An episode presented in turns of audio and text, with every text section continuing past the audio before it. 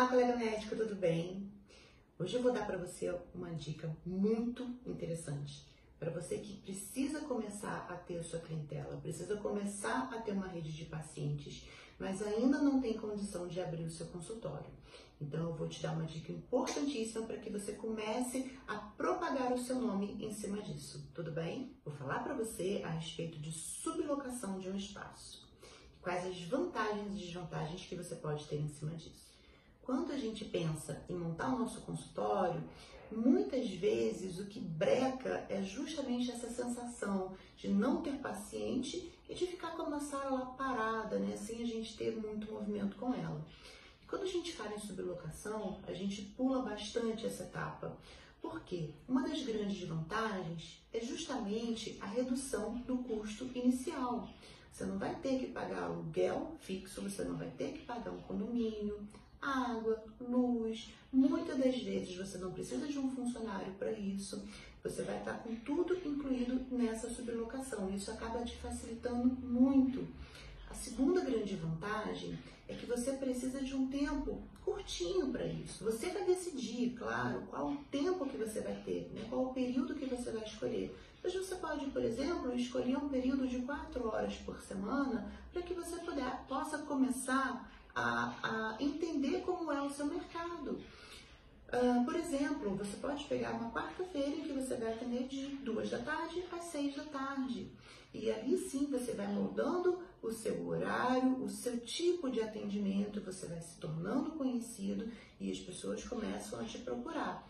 Agora, claro, Pensando em sublocação também, você já tem que estar se divulgando. As pessoas precisam saber quem é você, o que você faz, o que, que esse doutor Então, a sublocação te ajuda a dar um passo para que você possa abrir o seu consultório e ter mais qualidade de vida. Como que você vai fazer isso? O primeiro passo é você escolher uma boa localização. Tem que ser um lugar central, obviamente, que tenha estacionamento próximo, que as pessoas tenham uma boa circulação, que você consiga conciliar o seu tempo de atendimento com o tempo de portaria e o tempo de atendimento desse espaço. De nada adianta, por exemplo, você querer atender até as 8 da noite, pensando que é um horário bacana, que as pessoas vão sair do trabalho, que vão te procurar mais, se às 8 da noite a portaria do prédio estiver fechada e essa pessoa não conseguir acessar até a tua sala. Então isso precisa ser muito bem encaixado, o horário de atendimento do lugar onde você vai atender com o seu horário de atendimento e o funcionamento da portaria, se assim tiver. Outra coisa muito importante é que esse espaço tenha uma recepção aconchegante. Que o seu paciente, ao chegar, que ele seja bem recebido e que ele possa realmente te esperar num local aconchegante. É, um dos fatores que falam né, um pouco contra a sublocação é isso. Você vai estar em outro ambiente que não é seu, não é da sua escolha, então você não tem muito como opinar em relação a isso. Mas você pode escolher um local em que você já tenha é, um ambiente propício para a recepção do seu paciente.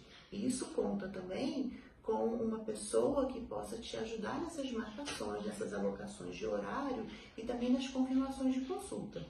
Geralmente, quando a gente vai sublocar um espaço, a gente subloca num outro consultório médico ou numa clínica médica, né? Então, muito provavelmente, essa pessoa já vai sublocar para você com o atendimento da secretária incluído. Mas é importante que você é, passe para essa pessoa algumas coisas que você que você precise para atender. O seu tempo de atendimento, o intervalo entre uma consulta ou outra, quantos pacientes essa pessoa pode colocar nesse período, se ela vai fazer a confirmação de consulta e como que ela vai fazer isso. Tudo isso precisa ser muito bem acordado. E aí vem o terceiro item que é muito importante. Você tem que ter um contrato disso. Muito provavelmente a pessoa que vai te alugar já se preocupa né, em fazer um contrato ali de sublocação. Mas existem algumas coisas que são importantes para você que contenham esse contrato. Por exemplo, vai ter um serviço de limpeza ali incluído no serviço, no, no valor em que você vai estar tá pagando. Você vai ter incluído uh, um, um, bloco de receituário, você vai ter que levar o seu. Você vai ter incluído um computador, você tem impressora, você tem as folhas, ou isso você também vai ter que levar à parte. Você vai ter uma luva descartável, você vai ter um lençol descartável, ou isso também é tudo seu, você que vai levar, você está alugando só o espaço. Isso tudo tem que ser muito bem acordado para que não gere estresse ali posterior. Você não fique de repente sem um, um, um material que seja essencial para você na hora da consulta, porque você simplesmente não sabia que não teria. Então, isso tudo tem que estar muito bem documentado. E uma coisa muito interessante a respeito do contrato é o prazo em que você vai ter essa sublocação.